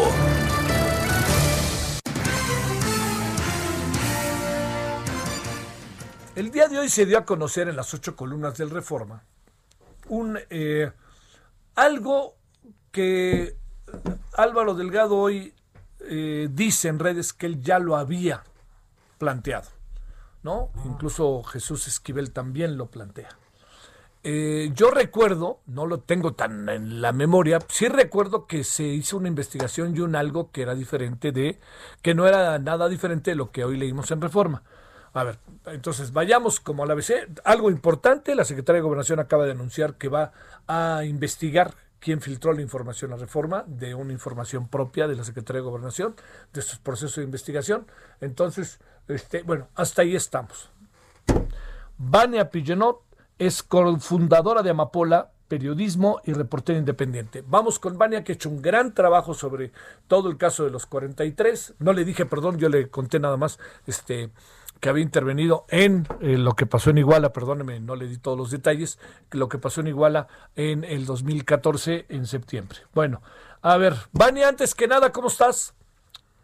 Gracias, Javier, muy bien, este, empezando el año y estas noticias pues son muy importantes de, reflexionarlas y, y colocarlas en, en el contexto actual. Me parece muy relevante situar justamente ese texto que bien no nos pudiera parecer novedoso un día después de, de esas declaraciones que da el fiscal Hertz Manero y que me parece muy relevante iniciar saludándote con esto. Sí, sí que sí, porque están exonerando a un secretario de Defensa Nacional y lo ponen como santo y ahora resulta que por el otro lado los militares tuvieron que ver directamente en todo lo que pasó en Ayotzinapa, en Iguala. A ver, déjame plantearte, eh, hoy había ahí medio una polémica en redes. ¿Es un asunto que ya conocíamos o hoy tenemos todos los detalles o hoy se hace oficial o qué? ¿Qué es lo que ves, eh, Vania? Bueno, pues como tú también bien lo planteaste al inicio, eh, eh, Álvaro Delgado publica más o menos en, en julio, perdón, del año pasado, una versión similar en la revista Proceso, en donde justamente se plantea la versión de un testigo eh, único, que además es el único, y esto lo exalto muy bien porque el expediente es extensísimo y tú sabes que hay bastantes testigos de la noche del 26 de septiembre del 2014. Es el único que señala directamente al ejército como corresponsable con estos sicarios, presuntos pistoleros de Guerreros Unidos, de la desaparición forzada de los 43 normalistas de Ayotzinapa. Entonces, si bien la versión que conocimos a través de proceso en julio del año pasado apuntaba a este testigo, el día de hoy, pues vemos de manera más amplia en el periódico Reforma detalles de esta declaración que sería como lo, lo que podríamos eh, mencionar que amplía como que esta, esta señalización directa hacia el ejército. Sin embargo, pues justamente, pues es muy importante eh, que eh, separemos que una cosa es la transparencia en la investigación por las violaciones a los derechos humanos y otra muy diferente es la filtración a modo e incompleta porque no sabemos si está completa o no y quién la filtró, bajo qué fines y por qué justo un día después de, lo del fiscal. Y eso es eh, como que lo que verdaderamente a mí como alguien que ha cubierto este caso desde el 2014 llama mi atención. Y que además es importante, Javier, porque eh, Vidulfo Rosales Sierra, el abogado del Centro de Derechos Humanos de la Montaña Tlachinolan, que lleva también eh, junto con el Centro Pro eh, Juárez. El caso, pues dice, no nos ha notificado de esta extensísima declaración que conocemos a partir del periódico Reforma y que además independientemente del, de la filtración y de la transparencia, pues puede representar un viraje completo a la investigación y bueno, pues sepultando aún más esta verdad histórica, uno de los elementos importantes es esta defensa que había al, al ejército como institución y como corresponsables de la tragedia de hace, pues ya, eh, pues estamos entrando en, en el séptimo año, ¿no, Javier? Entonces eso. A ver, Vania, déjame plantearte, eh, como suele pasar con, con todo esto, todas las dudas que nos provocan, todo lo que hay de por medio, eh, a ver, te voy a hacer una pregunta que puede ser odiosa, pero es un poco como para saber, ¿por qué creerle a este hombre? ¿Me, me, me escuchas, Vania? Sí, sí, te escucho. ¿Por qué creerle a este hombre que hoy es la fuente del asunto que saca reforma? Sí, pues justamente esto, eso que planteas es parte de lo que en el comunicado conjunto estos Sí. dos centros de derechos humanos defensores del caso, pues exaltan, ¿no? O sea, ¿por qué eh, pues creer a un solo testimonio que además no tiene como otra contraparte o, o tiene Sí. una voz coral que, que haga más fuerte que esta declaración, que es una filtración además de una investigación en curso, pues mm, determine como el, el tema de una institución cuando la investigación es tan amplia y si bien ya con el último hallazgo de los restos de Cristian Rodríguez, eh, pues si bien recordarás, se sepulta o digamos que, que se cae esta versión histórica de Murillo Karam, pues tampoco me parece que por un testimonio y más allá de cómo nos los están presentando, pues pudiera tener algún elemento legal, ¿no? Pero insisto que hablando con Vidulfo Rosales me decía, bueno, evidentemente eh, en cuanto hace a la publicación en un medio de comunicación, no cambia el destino de la investigación. Pero lo grave es que no nos han notificado y, de, y desconocemos si esto puede ser un elemento relevante para cambiar hacia el ejército la corresponsabilidad directa, Javier. Ay, ay, ay, ay, ay. A ver, oye, este, eh, una de las variables que a mí más me llama la atención del trabajo que en su momento hizo Álvaro Delgado, lo que se da a conocer hoy, es eh, el hecho de que siempre teníamos a los militares rondando el tema, pero no como actores directos, y ahora parece que jugaron un papel directo. Jugó un papel directo una funeraria que supongo que tendrá que responder por algo. Todo eso, este, como sea, entran nuevos, nuevos factores que aunque los conociéramos, sí colocan particularmente a los militares. Le va a colocar al presidente en una nueva tesitura delicada con los militares a los que tanto apoya, como se vio en el caso Cienfuegos, ¿no? Sí, sin duda, sin duda va, va a haber como mucho más eh, vigilancia hacia el ejército y que recordemos, Javier, que tanto en 2014 como en 2015 había bastantes dudas eh, acerca como de esta participación pasiva por la negación que había, si tú recordarás y el auditorio recuerda, que en el 27 Batallón de Infantería, en donde se sitúa igual, en donde está este batallón, se pedía que hubiese una revisión por parte de los investigadores, inclu- incluso el grupo independiente de expertos pues solicitaba esta revisión de los crematorios del ejército. Nunca hubo esta permisibilidad tampoco, hubo claridad y en el expediente obra que el único militar que señalan que estuvo eh, pues de manera activa tomando fotos y estando eh, presente en esos hechos del 26, sobre todo en la avenida Juan Álvarez, que es en el periférico donde ocurren estos hechos, pues bueno, no, no, nunca se presentaron las fotografías que tomó, después hubo allí una declaración polémica de que habían desaparecido estas fotos. Y siempre, como tú bien lo mencionas, el ejército ha estado presente en el caso, incluso por esta revisión que se hizo ya también de cómo, de los actores, tanto la policía estatal, la policía municipal, la policía municipal de Iguala, la de Cocula, y no ha habido hasta esta declaración, pues esa señalización de la corresponsabilidad y coparticipación directamente con integrantes de este grupo delictivo que sigue obrando en el expediente, que es Guerreros Unidos. Entonces, sí es muy importante como como lo que va a pasar a partir de ahora, no solo por esta publicación, sino por las notificaciones que realmente puedan hacer a, a- a la parte legal y que se va a judicializar a partir de lo que está estamos conociendo hoy de manera más amplia por esta publicación periodística, Javier. Oye, eh, Vania, la, la, eh, ¿qué piensas de la de la denuncia que eh, va a presentar la Secretaría de Gobernación por esta filtración?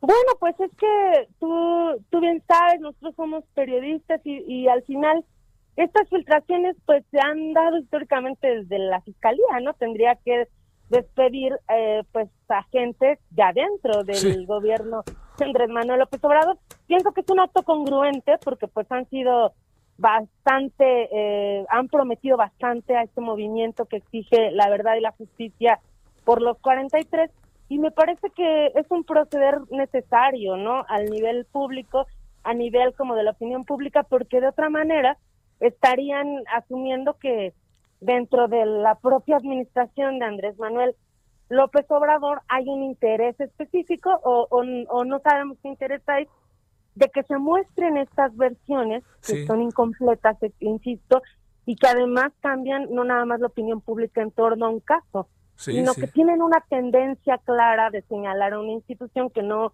no estoy defendiéndola este, por estar diciendo esto, sino sin estos elementos que han requerido los padres de familia, los abogados y el grupo de expertos en su momento, Javier.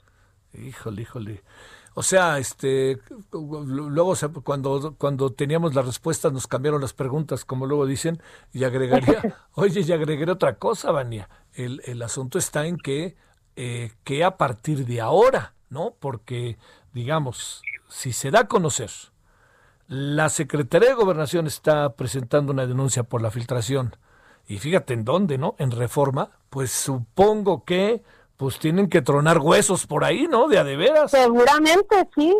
Y bueno, también insistir con, con esta última recomendación del Grupo Interdisciplinario de Expertos Independientes hacia el gobierno federal, de no basar las conclusiones de la investigación solo en testimonios, sino en pruebas cien- científicas, que al día de hoy es con lo que menos contamos, ¿no, Javier? Sí, sí, sí. Oye, en términos de la presentación de la información, por lo que tú sabías, recordando lo que hizo Álvaro Delgado el año pasado, este, todo acaba, este, eh, relacionado, ¿no? Todo, digamos, más o menos son versiones eh, similares, son versiones que podrían tener variantes, pero la esencia es la misma, ¿verdad? Ef- Efectivamente, la esencia es la misma, yo nada más allí ampliaría como las partes textuales en donde pues este testigo habla, eso no lo había visto en el texto de Delgado, en donde por ejemplo dice, deseo señalar que no solamente se ejecutó a 43 estudiantes y las personas que murieron en Santa Teresa, sino que hubo más personas muertas en el, el- en el evento el 26 y 27 de septiembre de 2014, las cuales pertenecían a, a un grupo que, que aquí dice Onésimo Martina Chapa y de Isaac Navarrete Celis, que, que además, eh, Javier, pues no quiero confundirte ni al auditorio ni nada, pero porque esta, esto de los grupos criminales es, es importante, porque estos se ubican en la Sierra de Guerrero, se ubican en Eliodoro Castillo, en, en, en otra parte muy diferente igual a que estamos hablando unas dos horas y media, y que si bien da elementos de investigación, pues yo, yo los veo aquí en este texto, pues es una sola persona la que tiene esta narrativa, ¿no?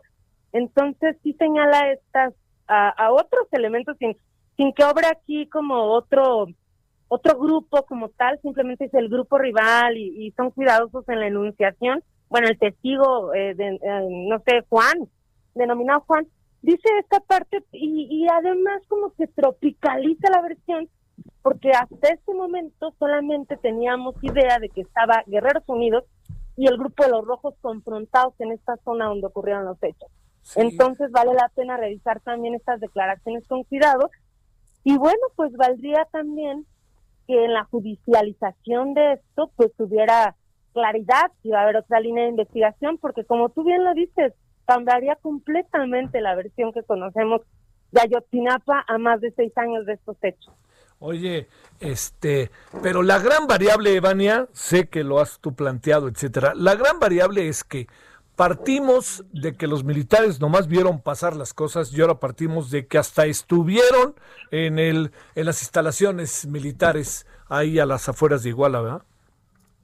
Efectivamente, y, y además que ellos fueron corresponsables directos del asesinato de los normalistas y que estos restos, eventualmente como lo dice este supuesto testigo, el testigo, pues se esparcieron no nada más en Iguala o Cocula, como lo sabíamos, sino también en el municipio de Tasco, de cerca, pero pues ya se está hablando de otro municipio que no teníamos tan a la mano como en los últimos seis años se había manejado Cocula, Huitzuco, Iguala, un poquito Eduardo Neri con el tema de Carrizalillo, pero hasta ahí.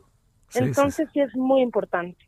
Te mando un gran saludo, Vania, y tengo la impresión de que vamos a volver a platicar dentro de muy pronto, ¿no? Porque la impresión que tengo es que primero la denuncia de la de la Secretaría de Gobernación este no va a parar y, oye, y, ya ni lo platicamos mucho, aunque te lo dije, pero y mira dónde se vino a filtrar las cosas ahí en ese periódico que tanto quiere el presidente que es Reforma, ¿verdad?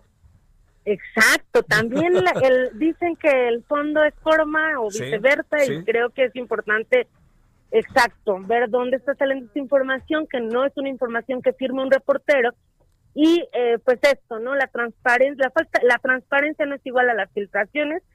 Y pues, eh, en tanto no se ha esclarecido este paradero, creo que el caso eh, no puede darse nada más así, ni por sentado, ni cerrarse, que es también eh, la solicitud de los padres, a quienes afecta a nivel, a todos niveles, este tipo de, declaraciones, este tipo de informaciones que ellos no conocen de primera mano. Te mando un saludo grande, Vania Pillenotti, muchas gracias. Gracias por la invitación, un abrazo y un saludo, Javier. Hasta luego, adiós, Vania. Eh, a ver, le cuento, en uno de los primeros actos tras asumir como presidente de los Estados Unidos, Joe Biden ha firmado tres órdenes ejecutivas. Ahí le van, ¿eh? La primera orden es un mandato nacional que requiere cubrebocas y distanciamiento físico en todos los edificios federales, en todas las tierras federales y en todos y por todos los empleados federales. Esto lo dijeron las autoridades. ¿Qué quiere decir? Que habría estados de la Unión Americana, es una decisión de estado, del estado de Wyoming, por decir algo, que si ellos pues no quieren hacerlo, no lo quieren hacer. Pero las oficinas federales en Wyoming están obligados a traer el cubreboca. La segunda es para apoyar a minorías que para garantizar mejores accesos a servicios de salud. Aquí no se dieron detalles, pero ahí se planteó el asunto. Son otras órdenes que también andan por ahí, como una que convierte a Jeff Sientz en el coordinador oficial de respuesta al COVID-19. Otra más, orden también, Dirección de Seguridad Sanitaria Global y Biodefensa, Consejo de Seguridad Nacional, un grupo de Trump que Trump había disuelto.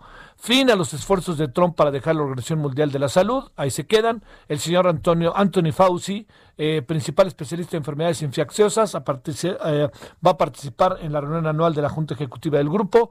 Biden anuncia también el regreso de Estados Unidos, importantísimo al Acuerdo de París, que ya el señor eh, este, ya el señor eh, Macron ya felicitó y se, se, emocionó. Eh, Biden anuncia, esta es la más importante para nosotros, se suspende, la, se cancela la construcción del muro. Ojo con eso, ¿eh? Bueno, ¿qué otra cosa?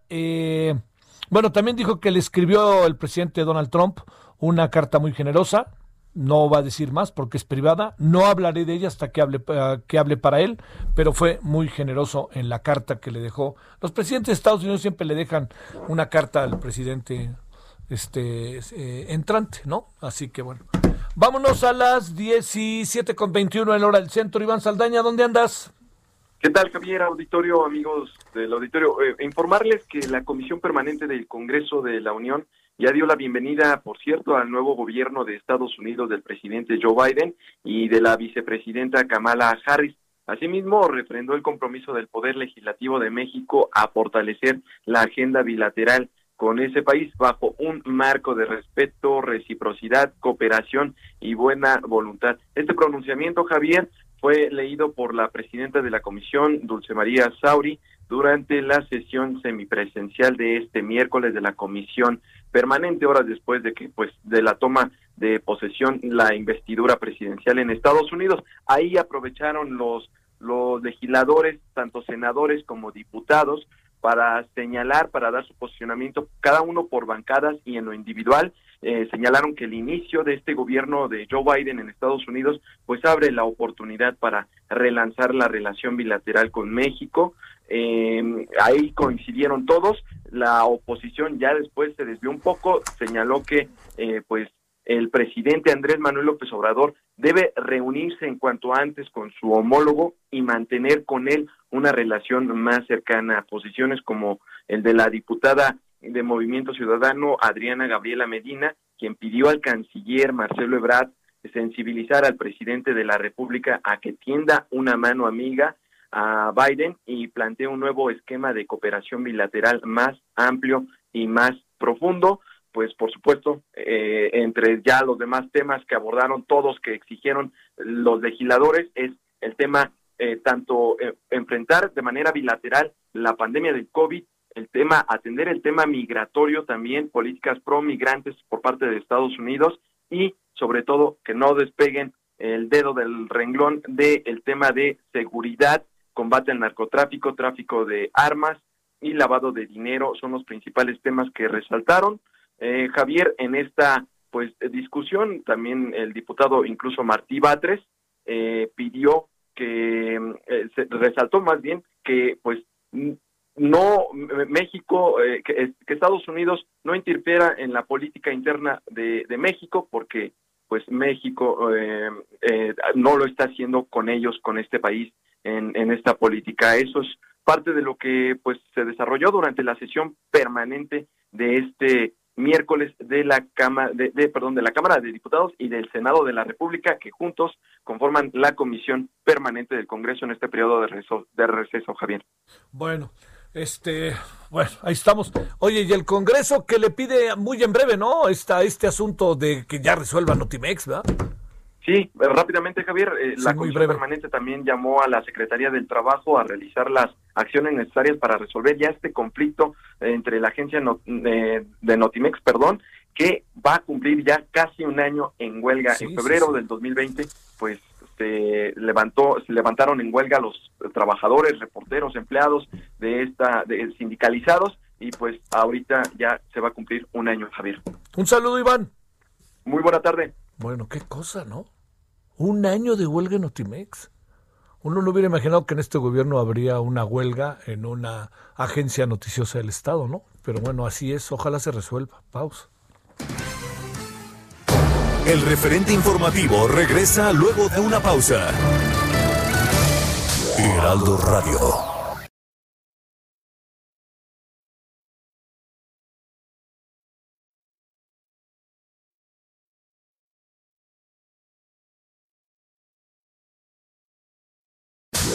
Radio.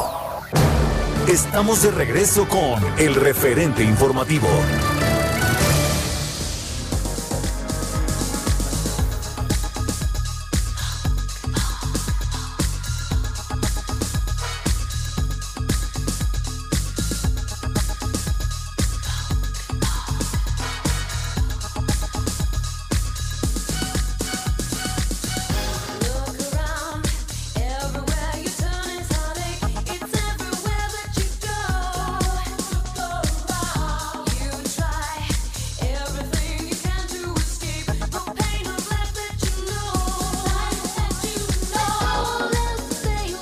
Con alguna razón que Román debe de explicarnos algún día con Madonna. Vogue se llama esto de Madonna. Eh, todo tiene que ver porque Madonna en 1996, un 20 de enero, pues llegó a hacer esta película que se hizo muy famosa, la musical, que se llama eh, No llores por mi Evita, que el tema central es No llores por mi Argentina. A ver, déjeme contarle algo. Este, a ver, eh, varias órdenes de estas que se llaman eh, así se llaman, del presidente de los Estados Unidos, que ha lanzado. Una de ellas también tiene que ver con la eh, extensión del DACA ¿eh? para los Dreamers, que esa es una gran noticia. Bueno, esa es una de las noticias. otra es que Telmex, de estas noticias rápidas, que hoy Hernández Juárez, Francisco, ha informado que ante la intención de Telmex de eliminar los derechos adquiridos en la cláusula 149 de nuestro contrato, los telefonistas en todo el país estamos realizando un paro de 24 horas para manifestar nuestro, nuestro rechazo a esta pretensión de la empresa. Ojo con eso, ¿eh? Ojo con eso, porque pues esto sí es de grandes ligas. Eh, y había otro asunto muy lamentable ¿Recuerda usted este caso de una mujer llamada Carolina que desapareció el 13 de enero? Pues fíjese, del, de, fíjese que apareció este, el día de hoy, aquí lo decimos, eh, Carolina Estefanía Sea, el Instituto Nacional de Antropología e Historia y la Escuela Nacional de Antropología e Historia estaban solicitando el apoyo para localizar a la alumna. Hoy se ha corrido ya la información de que apareció en su casa, lamentablemente eh, muerta. No se sabe mucho más, pero estamos atentísimos a lo que pudiera decir. Lo veo en, en, redes y lo veo sobre todo, porque luego ya ve que hay que no hay que irse con la finta, ¿no? Pero este parece que sí se confirma, ¿eh? que es una cosa ahí brutal, la verdad, la verdad, la verdad, brutal. Una más, auténticamente. En lugar de no una más, aquí es una más. Vámonos a las 16.30, 17, perdóname, 33 en la hora del centro. Solórzano, el referente informativo.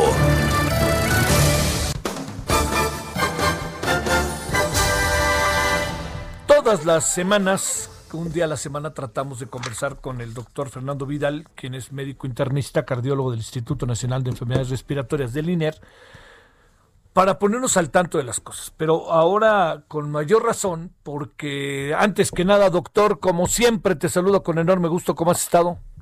Javier, con el gusto de saludarte igualmente y pues aquí con toda la información que surge en el día a día con respecto al COVID y todo lo referente a nivel nacional de lo que está sucediendo y que obviamente pues estamos en espera de que las estadísticas disminuyan y que el impacto que se tiene en la amor y mortalidad por esta enfermedad pues ya no complique más a un estado de, a una a un país como México que está realmente yo lo veo así como en una crisis de salud y que estamos en el top de que podamos caer en una situación muy especial como se está viendo en, en tomas de oxígeno, en buscar tanques, concentradores, en un poco de, de cubrir por parte de la gente medicamentos y agotarlos, en fin, toda una serie de cosas que vale la pena comentar, Javier. A tus órdenes y gracias por la entrevista. Al contrario, déjame plantearte lo que eh, coloco como, como de los hechos más importantes. Como luego dicen, interpreto, me parece, eh, o, o pudiera eventualmente estar equivocado, Fernando, de lo que alcanzo a apreciar. Y te digo qué es lo que alcanzo a apreciar un incremento dramático de casos de contagio y de casos de fallecidos con una estrategia que varía poco por parte del gobierno ante esta brutal, lacerante realidad. ¿Qué piensas de eso? No, pues no tiene ni vuelta de hoja, o sea, realmente los números, las estadísticas y todo lo que vivimos en el día a día con la información, pues está más que a la vista. La complicación de la del contagio se incrementó, lo que comentamos al final, el Lupe, eh, el día de Navidad, el día de fin de año, la rosca, pues esto vino a complicar mucho el impacto que se está teniendo actualmente con el número de contagiados. Es, es brutalmente lo que tú estás diciendo al respecto de que realmente estamos en una situación bastante eh, importante de contagios pero que sobre todo no solamente eso, sino que está impactando en la amor y mortalidad y en la gran cantidad de gente que se está hospitalizando. Esto obviamente complica mucho la situación porque tenemos una, un, más de un 90% de, de hospitalizados.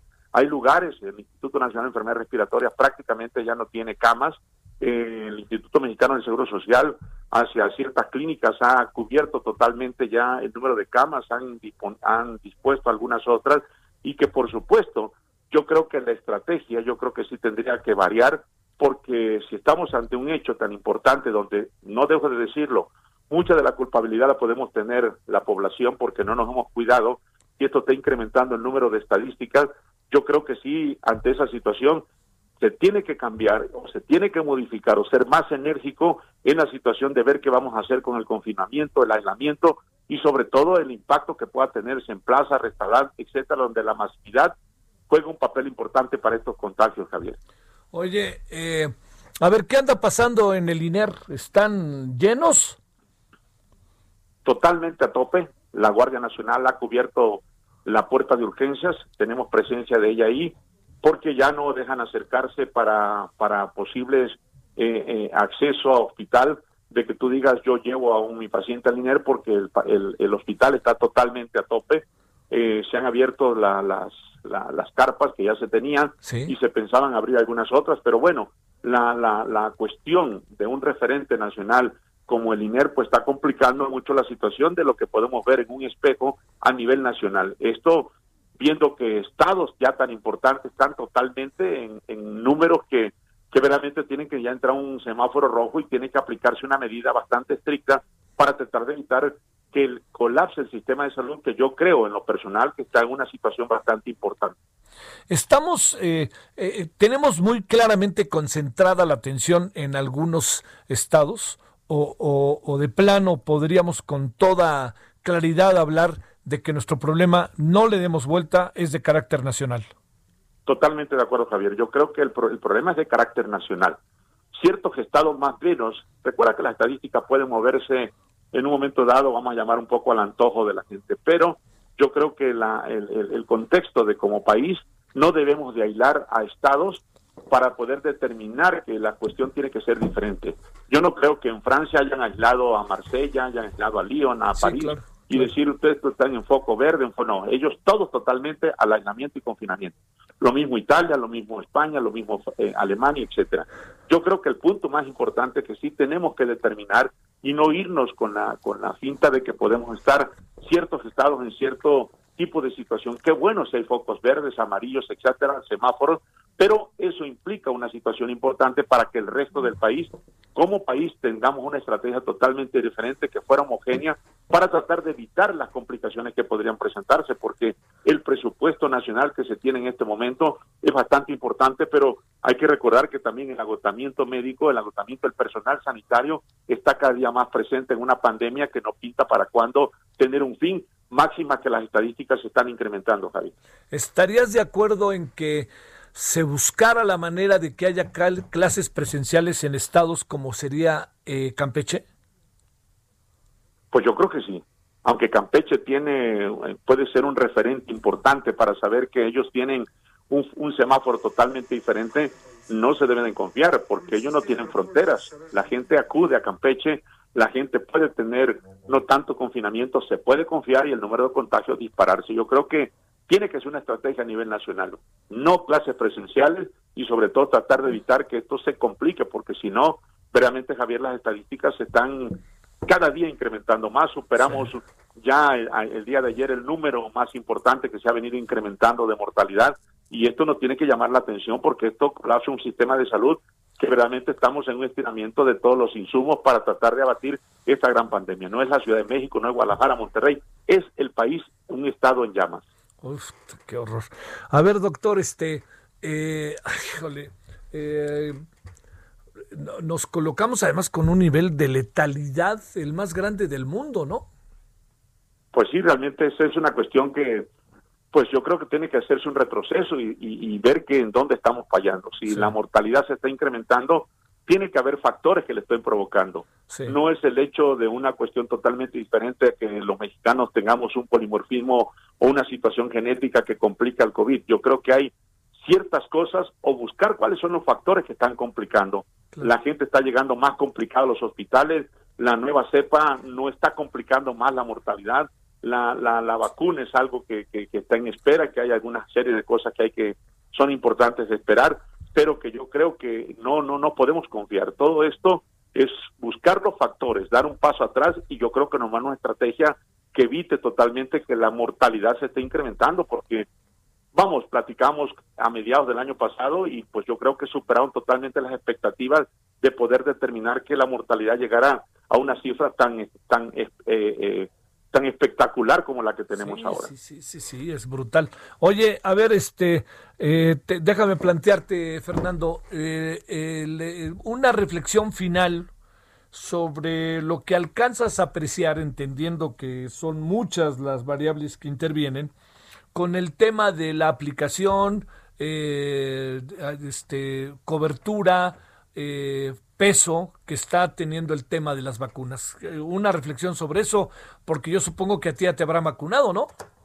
Sí, yo tuve la oportunidad de vacunarme en la primera, la semana pasada, pero ¿qué está sucediendo ahora-? El número de aplicaciones para segunda para segunda dosis pues se está complicando. Posiblemente es que eh, eh, Estados Unidos compró la gran proporción a Pfizer y obviamente pues está con, complicando un poco la situación de la aplicación en la segunda vacuna. Es más, en el hospital, se iban a aplicar el día de ayer, se iban a aplicar el día de hoy y no se aplicaron las segundas dosis porque pues obvio no hay una cuestión de la vacuna. Esto es una cuestión que tiene que llamar mucho la atención porque la cobertura del personal sanitario pues no está siendo ahorita al 100% como se piensa, entonces, ¿qué podemos esperar? Lo que viene posterior, el adulto mayor, los que tienen factores de riesgo, etcétera, así como se planteó esa escala de poder aplicar la vacuna a toda la población en México, pues yo creo que se tiene que determinar y sobre todo informar, informar a la población general dónde estamos parados con esa situación. No podemos jugar con un papel tan importante como es la vacunación para poder decir tenemos suficientes dosis o va a llegar otra dosis, van a llegar otro tipo de vacuna, la china, la rusa, en fin, cualquier otro tipo de vacuna. No, hay que, hay que dar una información completa y sobre todo de verdad para que las cosas no sean totalmente diferentes en este país y los que nos vamos a vacunar, que podemos que sea la población general, pues esté esperando una respuesta totalmente de parte de la Secretaría de Salud. Doctor, sé que tienes todavía por delante un largo día. Muchas gracias que estuviste con nosotros. No, pues Javier, muchísimas gracias por la invitación y de verdad al día a día contigo y esperemos que en un futuro estemos hablando de una cosa totalmente diferente donde el COVID haya sido frenado y sobre todo que la mortalidad en México no se complique. Hay que recordar que la sana distancia y sobre todo todas las medidas de confinamiento tienen que seguir en pie, Javier, y te agradezco el detalle y que tengas una excelente tarde y al auditorio muchas gracias. Gracias de nuevo, Fernando. El doctor Fernando Vidal Martínez, médico internista, cardiólogo del Instituto Nacional de Enfermedades Respiratorias, el INER, ya fue vacunado, como debía de ser.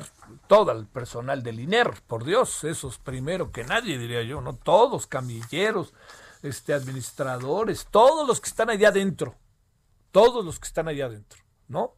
Ahora, si hay alguien que pertenece al INER y tiene funciones en una administrativas, en un espacio que está en el centro de la ciudad o está a un lado de la Secretaría de Salud o está al lado del IMSS, Nanay, no tiene por qué. Pero todos los que están allá adentro, ni pensarlo dos veces. Carlos Navarro, ¿dónde andas, Carlos? Buenas tardes, Javier. Te saludo con gusto a ti. La historia viene en esta indómita Ciudad de México. Te comento que entre Grupo Modelo, el gobierno de la Ciudad de México y la alcaldía Gustavo Amadero van a sumar un hospital más para la atención de pacientes con COVID-19. Hoy en videoconferencia de prensa se dio a conocer que con una inversión de alrededor de 250 millones de pesos van a retomar el proyecto del Hospital General La Pastora, que va a tener 100 camas para atender a personas que padecen el nuevo coronavirus y estará listo a finales de febrero. Hoy la jefa de gobierno, Claudia Sheinbaum, informó de qué forma se va a atender esta situación en el nosocomio ubicado en Avenida Puerto Mazatlán, 279, Colonia La Pastora, allá en Gustavo Madero, en la zona de Cuautepec. En este caso será este grupo empresarial que destinará inversión para atender los temas de conexiones de gases medicinales, oxígeno, todo aquello que requiere la, instalación de un hospital. Por parte del INSABI será y, el, y la Secretaría de Salud local van a equipar el, el hospital. La Secretaría de Obras va a llevar a cabo labores de pavimentación, mientras que el sistema de aguas va a intervenir el agua potable para que sea conectada y tenga todos los insumos disponibles para que antes del 28 de febrero, dijeron las autoridades, esté listo este hospital que se ubica en la zona de Cotepec, que tiene una, una población de alrededor de 300 mil personas allá al norte de la Ciudad de México, en la Sierra de Guadalupe, una zona un tanto complicada para el tema de acceso a servicios de salud. Les van a a habilitar este hospital que data desde 2016, que la pasada administración de la entonces delegación Gustavo Madero lo inició, sin embargo no lo concluyó. Esta nueva administración, ahora en la alcaldía Gustavo Madero, retoma el proyecto, sin embargo el mismo alcalde Francisco Chiguil reconoció que simplemente no tenían los recursos disponibles para echarlo a andar y serán ellos que contribuyan con una parte, 15 millones de pesos para principalmente habilitar cuatro elevadores. Así es que bueno, un hospital más. A finales de este mes se habilitará el nuevo hospital de Topilejo y para finales de febrero se va a habilitar este hospital general La Pasora que va a tener eh, una capacidad de 100 camas para pacientes COVID. Nos comentaban algunas personas justamente de Cautepec que sí se les complica un tanto la, la atención porque no tienen hospitales tan cerca y recordemos que es una zona difícil de transitar y bueno, ya por lo menos a finales de febrero ya tendrán un, eh, un hospital para que sean atendidos, Javier. Bueno, por lo menos diríamos, ¿no? Porque sí, evidentemente la situación está, como bien dices, la indómita Ciudad de México. Gracias, Carlos. Hasta luego, buenas tardes, Javier. Buenas tardes, Nayeli Cortés, ¿dónde andas, Nayeli? ¿Cómo estás, Javier? Pues en el Tribunal Electoral, donde pues el COVID también causó estragos, dado que hay magistrados enfermos de este padecimiento y otros que están de vacaciones, pues el tribunal, la sala superior, no tenía el quórum suficiente para poder sesionar y aprobar los asuntos que tienen pendientes. Fue por eso que avisaron a la Suprema Corte pues que recurrirían a un magistrado de la Sala Regional Toluca para lograr completar el quórum. Solo había tres magistrados de los siete que originalmente componen el Pleno de la Sala Superior y pues ahora sí que le tuvieron que pedir prestado uno a la Sala Regional Toluca para complementar el quórum y poder sesionar y aprobar, entre otras cosas, Javier, pues un tema relacionado con el diputado petista Gerardo Fernández Noroña, quien cometió violencia política de género contra la diputada panista Adriana Dávila, y pues bueno, están ordenando cumplir con lo que le ordenó el INE, es decir, va a tener que darle una disculpa pública a la diputada y también va a tener que tomar en línea un curso de sensibilización que da la Comisión Nacional de Derechos Humanos. Es el reporte que tenemos. Oye, este, dicho de otra manera, varios inéditos. Primero, a ver cómo reacciona Fernández Noroña, ¿no? Porque si ya, ya es última instancia. Segundo, otra cosa ahí también para ponerse a pensarle, este, ¿hace cuánto no se entendían a la primera el tribunal y el INE? Hace un buen rato, ¿no, Nayeli? Pues sí, hace un buen rato. Ya contestó Fernández Noroña, regresando al primer punto que mencionaba. ¿Qué nos dice? Eh, básicamente en Twitter dijo que eh, rechazaba la decisión, que él no había realizado violencia política de género. Fue bastante suavecito, Javier, y la explicación está en que uno de los resolutivos del tribunal aclara que si no cumple con estas dos medidas, las aprobó el INE en noviembre y es fecha en que el diputado no las ha cumplido, pues entonces se va al padrón de agresores que ya tiene el INE y al estar incluido en ese padrón, Javier, pues sería muy posible que el diputado no pudiera reelegirse o aspirar a otro cargo, porque recordemos que la reforma relacionada con violencia política de género que recientemente aprobó el Congreso de la Unión, pues justamente establece que quienes tengan sentencias firmes en materia de violencia política de género no pueden ser candidatos. El INE ha tomado algunas directrices para matizar esto, una de ellas que si se cometió la conducta antes de que se aprobara esta reforma, pues entonces esa persona sí puede ser candidato. Sin embargo, recordemos que el Tribunal Electoral en plenitud de jurisdicción, pues podría determinar que Fernández Noroña no fuera candidato si no cumple con estas medidas. ¿Algo más que diga Fernández Noroña en su respuesta o nada más? este Nada más, estuvo muy suavecito Javier, la verdad. Ahí viene, esto es cuestión de tiempo. Gracias, querida Nayeli, buenas tardes. Buenas tardes. Bueno, vamos cerrando la emisión de este día que es 20 de enero, día en donde Estados Unidos ya tiene nuevo presidente. Manuel Durán, ¿dónde andas? Hola, ¿cómo estás Javier? Buenas tardes. Pues aquí con el reporte que lanza el sistema de agua de la Ciudad de México es más bien una advertencia para aquellos que, que consumen mucha agua. Eh, publicó, eh, publicó un listado de 165 colonias que deberán pagar 35% más en su recibo si consumen más de 60 mil litros al bimestre. Se trata de zonas residenciales principalmente con alto poder adquisitivo en las alcaldías Miguel Hidalgo, Coajimalpa, Cuauhtémoc, Álvaro Obregón, Benito Juárez, Coyoacán y Tlalpan. Entre ellas, nada más para darnos una idea, están Polanco, Lomas de Chapultepec, Anzures, Jardines del Pedregal, Santa Fe, La del Valle, La Narvarte, La Condesa y San Jerónimo, por dar algunos ejemplos. Se trata de colonias eh, de residencias que consumen mucha agua y es una forma de marcarles un alto, ponerles un tope, tendrán que pagar 35% más.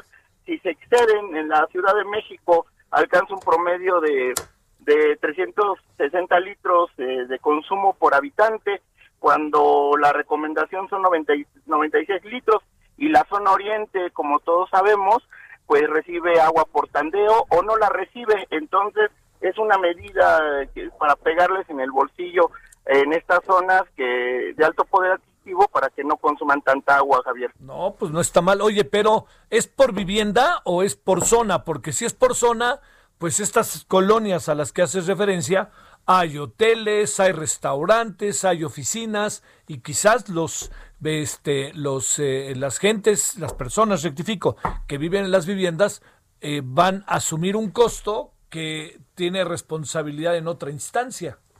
Eh, los recibos llegan por toma domiciliaria, eh, el aviso, la advertencia es para las tomas domiciliarias, las tomas de comercios y, y, hoteles, por ejemplo, se rigen con otro parámetro, Entonces esto es para casas habitación en estas zonas residenciales. Me parece, la verdad, la verdad, muy bien. Si quien más gasta, quien más pague. No, porque hay zonas en la ciudad en que no hay absolutamente nada, Manuel, ¿no? No llega, simplemente no llega y llega de mala calidad o hay zonas de tandeo o zonas que, que usan pipas para poderse abastecer Sí, y resulta mucho más caro comprar el agua en la zona pobre que en la zona rica. Sí, sí, sí. Ahí sí está clarísimo. Bueno, eh, gracias, muy buenas tardes. Hasta luego, Javier. Gracias, Manuel. Bueno, ahora sí, vamos cerrando. Le cuento que estamos eh, para cerrar con Augusto Atempa. Información de última hora. A ver, cuéntanos qué pasa, Augusto. ¿Qué tal, Javier? Te platico que esta tarde se llevó un operativo por parte de la Policía de Investigación, apoyados por los elementos de la Secretaría de Seguridad Ciudadana. Y este operativo ocurrió en las calles de Las Águilas, en Álvaro Obregón, precisamente en la calle de Presa de Tarango. Y es que en este punto se aseguraron varios vehículos que están relacionados con la banda de Lenin Canchola, un sujeto que controla la venta de droga en la zona poniente. Y este sujeto está vinculado con el homicidio que ocurrió hace unas semanas ahí en la zona de Miscuac un homicidio en donde pues llamó bastante la atención porque el sicario iba en una silla de ruedas y atacó a otra persona que estaba saliendo de su casa, provocándole pues la muerte a balazos. Fueron más de 30 casquillos los que se encontraron en esa zona y la policía está iniciando esta investigación para poder dar con su paradero. Se logró, te vuelvo a mencionar, eh, por lo menos el decomiso de un vehículo y por la madrugada se catearon dos domicilios en la alcaldía de Álvaro Obregón para pues dar con el paradero de este sujeto. Poco a poco se van dando o van avanzando las investigaciones para lograr detener a Lenin Cachola. Javier, mi reporte. Muchas gracias. Seguimos pendientes. Bueno, vámonos, información del último momento. A ver, pues, ¿qué tenemos? A ver, pues, dije, pues, pues, ¿qué tenemos para esta noche? A las 21 horas en hora del centro de la televisión. Mire, le vamos a entrar al tema de la toma de posición de Joe Biden desde diferentes ópticas. El discurso, lo que se puede venir en la relación México-Estados Unidos, el tema que importantísimo de los migrantes, hasta dónde estos primeros acuerdos que ha firmado el presidente de los Estados Unidos pueden ser favorables para México, eh, y, y la ceremonia, ¿no? Aspectos que pensamos que para usted le pueden ser interesantes. Si no la vio en la mañana, ahí con 20, 25 minutos que le vamos a dar, usted ya puede quedar más que listo con todas las interpretaciones respectivas. Segundo gran asunto, el tema coronavirus. ¿Por qué? Porque efectivamente hay una importante intensificación de casos, de casos contagiados y muy lamentable, de personas contagiadas y muy lamentablemente, muy, muy, muy lamentablemente, también el otro gran problema de los fallecimientos. Es parte de lo que tenemos la información del día, ¿no? Bueno, ahí nos vemos al ratito a las 21 horas en la hora del centro. Por lo pronto, tenga buena tarde, lo que falta de ella. Pásela bien, adiós.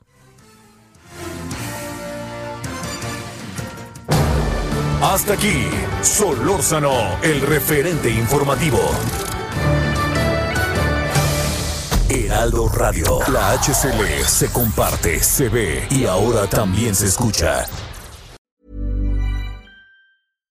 Hi, I'm Daniel, founder of Pretty Litter. Cats and cat owners deserve better than any old fashioned litter. That's why I teamed up with scientists and veterinarians to create Pretty Litter. Its innovative crystal formula has superior odor control and weighs up to 80% less than clay litter. Pretty Litter even monitors health by changing colors to help detect early signs of potential illness. It's the world's smartest kitty litter. Go to prettylitter.com and use code ACAST for 20% off your first order and a free cat toy. Terms and conditions apply. See site for details.